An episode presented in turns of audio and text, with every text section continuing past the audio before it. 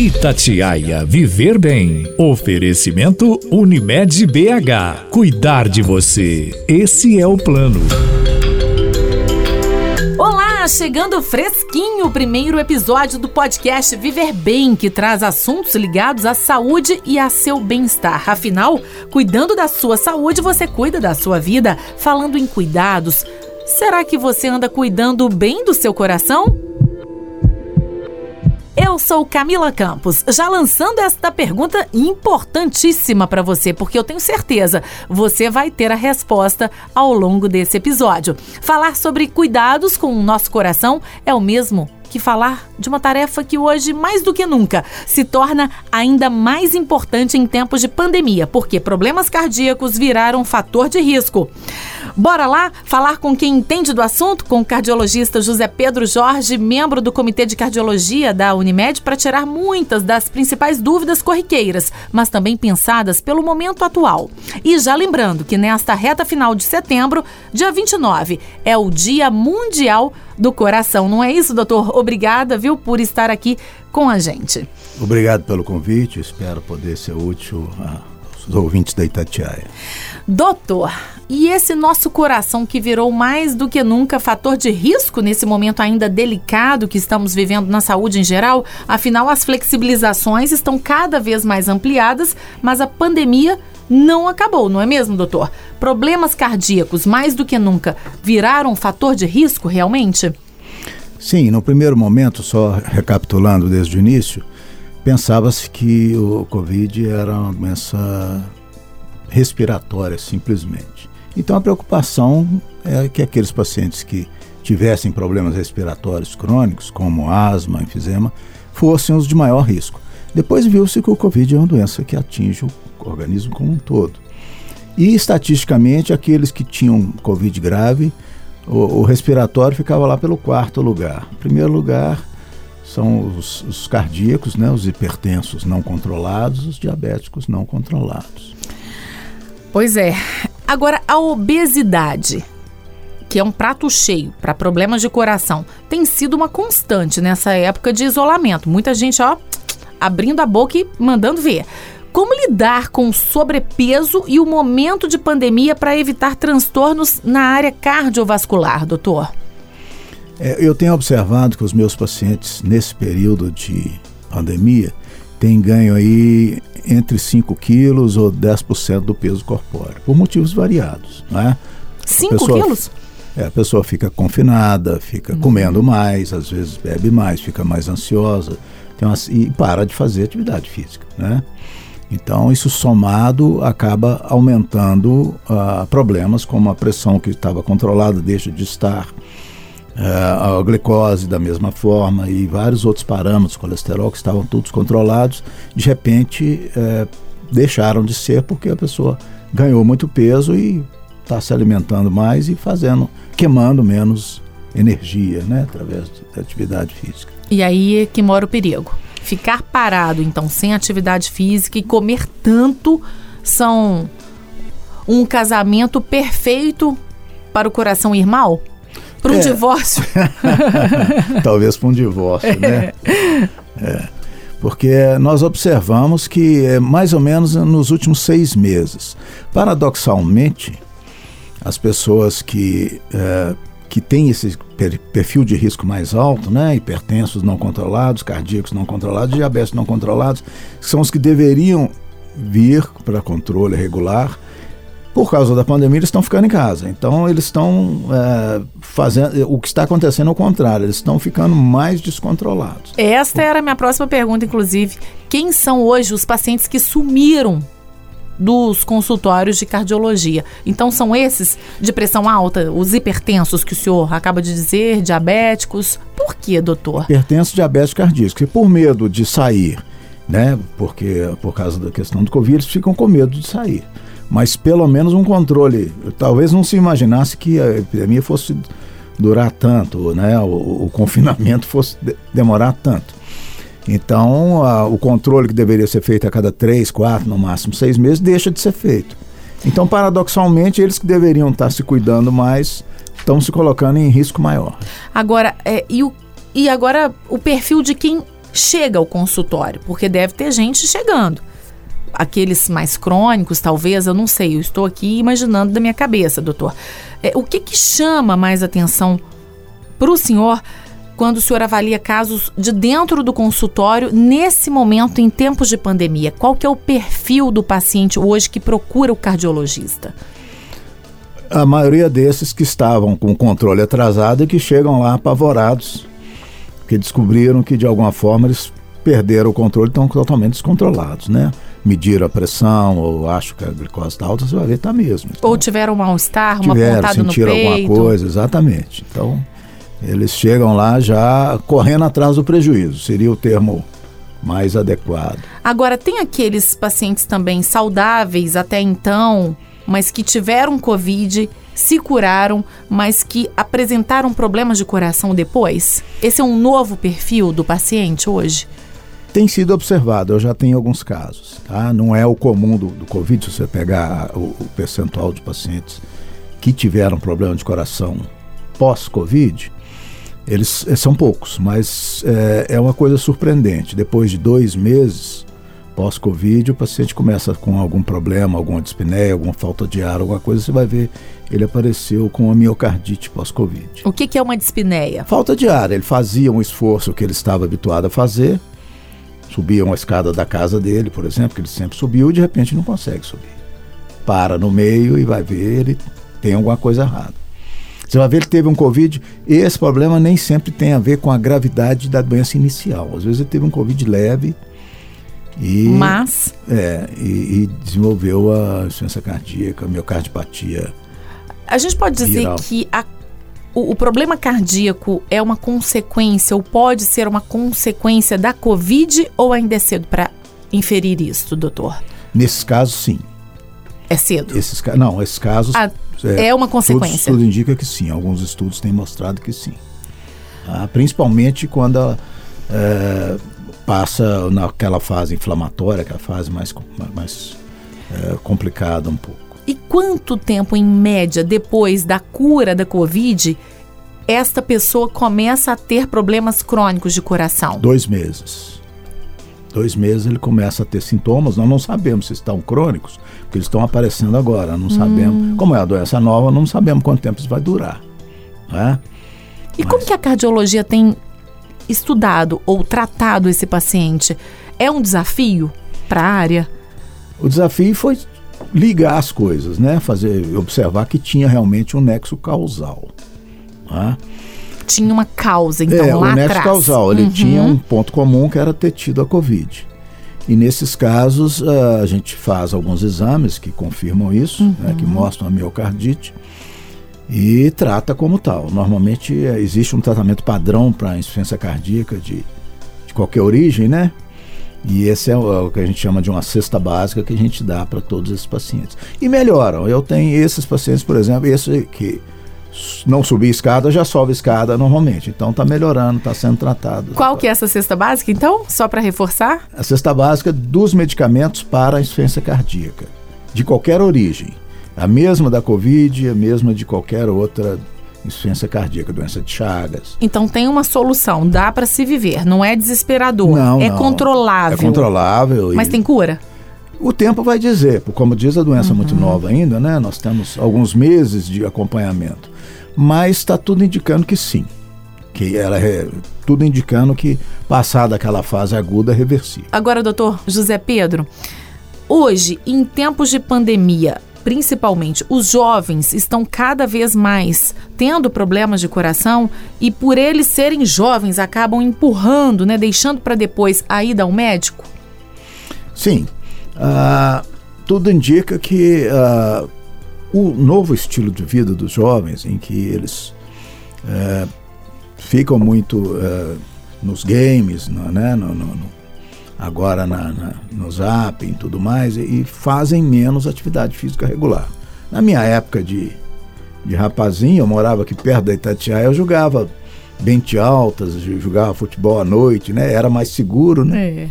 Outros tempos, né? Era outros tempos. Hoje, se você for fazer alguma coisa, você tem que ir para um clube, para uma, uma, uma, academia, uma coisa assim.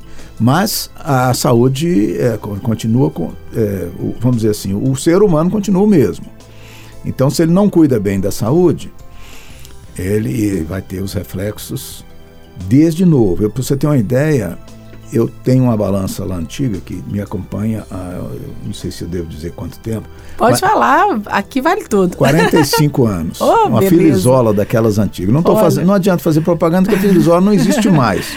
não já tem fechou. problema não, fica à vontade, doutor. Aqui é um bate-papo descontraído. Ela já fechou, então não existe mais. Uhum. E ela só pesa até 150 quilos. Uhum. Recentemente eu comecei com um novo desafio. Eu fui procurar uma filizola que pesa 10, não existe mais essa balança. Então eu tive que procurar uma de outra marca que pesa até 200 quilos, porque cada vez mais eu estou tendo pacientes jovens Nossa. que chegam a 200 quilos. Ou seja, é uma, um quadro de obesidade mórbida, né? Mórbida precoce, pacientes de 15, 16, 17 anos. Mais uma vez, então, obesidade ligada a problemas de coração. Não tem como separar muito, né, doutor? É, eventualmente eles vão, vão ter. Muitos desses jovens já têm pressão alta, já têm uma dislipidemia, glicose alta. Por quê? Eles são grandes, não são pequenos. Não é um gordinho pequeno, não. São grandes, crescem muito, mas é, são muito pesados. 180 quilos é, é fácil a gente ter. E isso é um problema, porque Agora, o senhor estava falando de atividade física. Uma curiosidade. Acho que uma dúvida de muitos que estão nos acompanhando aqui no podcast Viver Bem.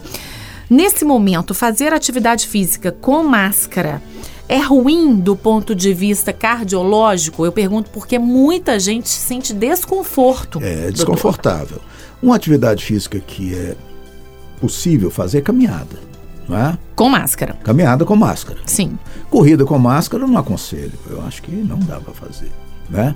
Deixa para correr quando essa pandemia passar. Né? Mas a caminhada com máscara dá para fazer. Ou atividades, por exemplo, é, que a pessoa até consiga fazer Se em casa, ou até mesmo casa, em academia, isso. desde que planejado, Isso. nesse momento de flexibilização ampliada, em que você consegue é, não ter aglomerações em, em estabelecimentos né, que oferecem esse serviço de atividade física, é, é, um spinning é pesado, então. Com máscara é. Sim. Sim, mas se você tiver maneira de fazer um spinning sozinho. Com ou distanciamento social, distanciamento, ok. Dá para fazer. Ah, então tem solução, tá vendo, gente? É, não- Nós temos que achar uma solução para ir voltando aos poucos a uma vida normal. É isso aí. Agora, de forma geral, doutor, na cardiologia, descobrir a doença de coração antes, o, o tão famoso e recomendado diagnóstico, né? é, é, precoce, é a chave para a pessoa ter melhora na saúde? Sim, nós temos que ver o seguinte: existe a doença de coração já estabelecida. Não tem graça nenhuma você já procurar o cardiologista com a doença do coração já estabelecida. né? O ideal é você prevenir. Né? Coração a gente só tem um e temos que cuidar bem e prevenir para que você não tenha a doença cardíaca. Então existem os fatores de risco para a doença cardíaca. Um já foi citado, é a obesidade, a hipertensão, colesterol alto, a diabetes não controlada, né? o sedentarismo, Que é a falta do exercício físico, o tabagismo, que é o cigarro, o cigarro maldito, e desculpa a um que é palavra. mais difícil de controlar, porque ainda mais esses dias agora está um pouco mais, que também é considerado um fator de risco, que é o popular estresse. Ah, esse, quem está livre dele, doutor? Atualmente está difícil, né? Meu Deus, então o estresse é ruim para o coração. É, ele pode precipitar, né? Mesmo que ele não seja a causa do problema cardíaco, ele pode precipitar. Agora, voltando lá nos fatores Ele é um de risco. catalisador, é como Isso, se fosse. um gatilho para. Uhum. Mas vamos voltar lá, por exemplo. Uma das causas mais comuns de insuficiência cardíaca é hipertensão não controlada, pressão alta. pressão alta. Você pensa bem, o indivíduo tem a pressão alta e não controla. O coração dele, em vez de trabalhar com a pressão de 12 por 8, ele trabalha com a pressão de 18 por 12. Fazendo força, para ele tem que fazer força para vencer aquela pressão para o sangue circular. É. O que, que vai acontecer? Uma hora ele vai cansar, vai dilatar e tal. Então dá uma causa muitíssimo comum de insuficiência cardíaca. E depois que ela está instalada, é muito mais difícil tratar. Sendo que medir a pressão e controlar a pressão é uma coisa relativamente fácil. Para evitar, então, estas surpresas desagradáveis, né? Desses fatores de risco que o senhor citou: obesidade, colesterol alto, diabetes, sedentarismo, tabagismo e o estresse, que eu acho que esse ninguém está livre dele. O check-up é sempre importante, ou seja, assim como a gente alinha o nosso carro, leva sempre para revisão, né, que são caminhos aí de sucesso para uma boa e longa viagem. Assim, é sempre bom também fazer o check-up, dar aquela geral nos exames, incluindo o exame cardíaco, porque tudo isso pode significar vida longa com o principal, doutor, com saúde. Eu estou perguntando isso para o senhor, porque tem muita gente que fala em check-up, ah, você faz check-up? Faço, bate no peito? Faço mas o exame de coração sempre fica de lado, gente. Às vezes a pessoa faz o exame de coração só quando vai fazer uma cirurgia, porque eles pedem um exame, o tal do risco cirúrgico, ou eu estou enganada, doutor? É isso mesmo, é isso mesmo. A avaliação cardíaca, como uma rotina, ela não é feita, não é costume se fazer. Agora, os fatores de risco são facílimos de você detectar. Né? Medir uma pressão, um colesterol, uma glicose, saber se você está sedentário, se está obeso, é muito fácil. Isso aí Obeso é... olha no espelho. Sedentarismo, eu acho que aquela pessoa fica até desanimada quando não faz atividade física, porque todo mundo sabe, atividade física já liberam aí as, as os hormônios de prazer, né? A pessoa fica mais leve, bem, satisfeita com a vida. Quem é sedentário? Quem? Então, uh, eu costumo incluir isso porque existem limites mínimos e máximos de atividade física para prevenção cardiovascular. Não é para você ser atleta, é outra coisa. Tá? Uhum. O limite mínimo abaixo do qual você é sedentário, considerando sempre a caminhada, que é o, o, exercício mais universal, né? Se você anda 2,5 quilômetros três vezes por semana, 7,5 uhum. quilômetros por semana, você é, não é nenhuma coisa fantástica, mas você já perde o rótulo de sedentário. Sim. A partir daí, subindo aí em termos de, de de atividade física, quanto mais você fizer, melhor, até um limite máximo para prevenção cardiovascular, que é caminhar 30 km por semana. Se você caminhar 30 km por semana, por exemplo, você caminha 5 km seis vezes por semana. 5 quilômetros dá quantos quarteirões aproximadamente, doutor? A gente pode falar em quarteirões para a população Ó, entender melhor? A caminhada, cada quarteirão... Até para mim. É, cada caminhada... é que eu estou aqui como jornalista te perguntando. A, a, caminhada regular, um passo normal, é 5 km por hora. Se, se, você anda uma hora, um ah, passo sim. normal, você anda 5 Sem se cansar. É. Sem o, esforço. O ritmo é aquele ritmo tal que você ainda consegue conversar com a pessoa do lado. Eu ia perguntar isso agora. A gente pode chamar uma amiga? Sim, deve. Pra até para ficar mais o gostoso. O dia que você está com preguiça, ela te chama. O dia que, você tá, que ela está com preguiça, Ou o maridão, né? Porque um incentiva o outro isso. também. Ah, é, mas é um, o, o passo é um passo. Não precisa de você ser um atleta, sair correndo. Né? Entendi. Corrida desabalada. Se você conseguir conversar com a pessoa do lado ainda, mantendo esse ritmo de 5 km por hora, né? É, ou seja, uma hora você anda 5 km. Se você andar 5 km por hora seis vezes por semana, você está no máximo, você está no céu em termos de, de atividade física, em, em, termos de prevenção cardiovascular. Acima desse limite que eu falei, o sujeito passa a buscar desempenho atlético, né, para esportes. Nós estamos falando de atividade física, não de esportes. Eu entendi. Agora, mesmo essas pessoas que têm esses fatores de riscos todos para controlar na vida dela é, na vida dessas pessoas. É, o sedentarismo, o cigarro, a diabetes, a pressão alta, etc. Elas podem caminhar sem uma orientação médica ou a caminhada também é algo a se fazer, a se cumprir uma tarefa dessa rotina para o corpo e a, o corpo ficar bem sob prescrição médica, doutor? Não, a caminhada é uma coisa muito simples, né? A, a avaliação médica mínima é necessária como parte de um plano de saúde de vida, tá? Tá. Mas você não precisa de fazer, por exemplo, um teste ergométrico, uma avaliação para fazer uma caminhada.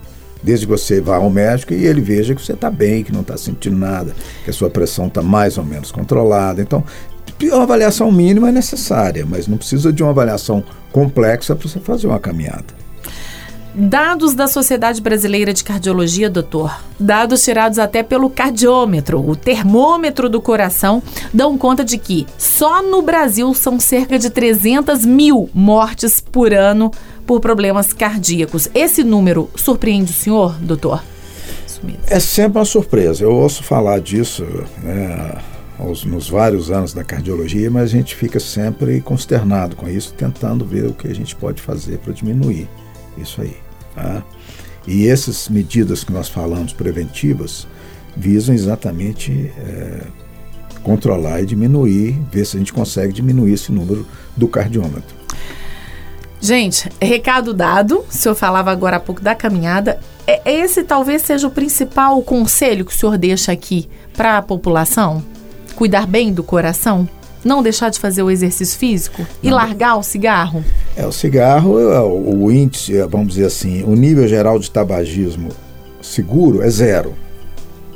Tá? E lembrar que o, o fumante, ele afeta não só a si mesmo, mas as pessoas no entorno. Agora, é difícil de falar para um fumante largar o cigarro? Eu não fumo não, tá, doutor? Mas eu estou me colocando na cabeça de um fumante. Como que ele larga desse cigarro e não fica estressado? Sim. Mas ele vai ter motivo de estresse mais dia, menos dia. Eu vou te dizer uma coisa, fazer uma revelação aqui para os ouvintes da, da Itatiaia. Eu já fui fumante, dos 15 aos 18 anos. Novinho. É, mas fumava um maço por dia. Nu. Os, os homens, interessantemente, começam a fumar cedo para provar que são homens, né? é. né? Depois tem que parar de fumar também para provar que é homem mesmo, que é macho. aí, tem, aí, aí é macho mesmo, né, doutor? Mas com 18 anos eu entrei na faculdade de medicina e comecei a ver os pulmão, o pulmão do fumante ou não fumante. E aí a, a, eu vi a diferença de um do outro. Aí eu consegui parar meio na tora, meio, meio no sacrifício mesmo. É bom então que a pessoa saiba logo desses benefícios para a saúde dela ao largar o cigarro, porque fica mais fácil de largar. Uma coisa puxa a outra. Por exemplo, se a pessoa começa a caminhar e para de fumar, ela vai ver que ela vai caminhar muito melhor. Isso. É? Isso mesmo. Se ela vai se alimentar e para de fumar, ela vai sentir o gosto da comida, né? Paladar apurado. Paladar, vai sentir melhor, vai. Tá? Então uma coisa vai puxando a outra, vai, vai se motivando. Gente, olha, recado dado, hein? Agora é cumprir a tarefa de cuidar direitinho do nosso coração, que hoje, mais do que nunca, se tornou mais importante em tempos de pandemia. Muito obrigada, viu, doutor José Pedro Jorge Filho, médico cooperado pela Unimed BH. Muito obrigada mesmo. Foi um prazer, estou sempre às ordens. Então é isso, galera. Sentiu aquela pontada no peito? Nada de deixar para depois, hein? Para ir ao médico. Tá muito parado? Dá um jeito aí de mexer esse esqueleto e dar um, uma diminuída na ansiedade, até pra gente comer bem e na medida certa. Claro que tudo sob recomendação médica. Falando em controle de ansiedade, já vou deixando um convite para o nosso próximo episódio aqui do podcast Viver Bem, hein? Porque o grande lance é buscar o nosso bem-estar e para isto, nada melhor do que aproveitar esta reta final do mês para falarmos do Setembro Amarelo. Momento de ampliar o debate sobre a prevenção ao suicídio, assunto ainda tabu, mas em alta, principalmente diante de tantas doenças mentais afloradas nesta pandemia. Eu, Camila Campos, vou ficando por aqui, mas então te espero para o nosso próximo episódio juntinhos, hein? Até lá! Itatiaia Viver Bem. Oferecimento Unimed BH. Cuidar de você. Esse é o plano.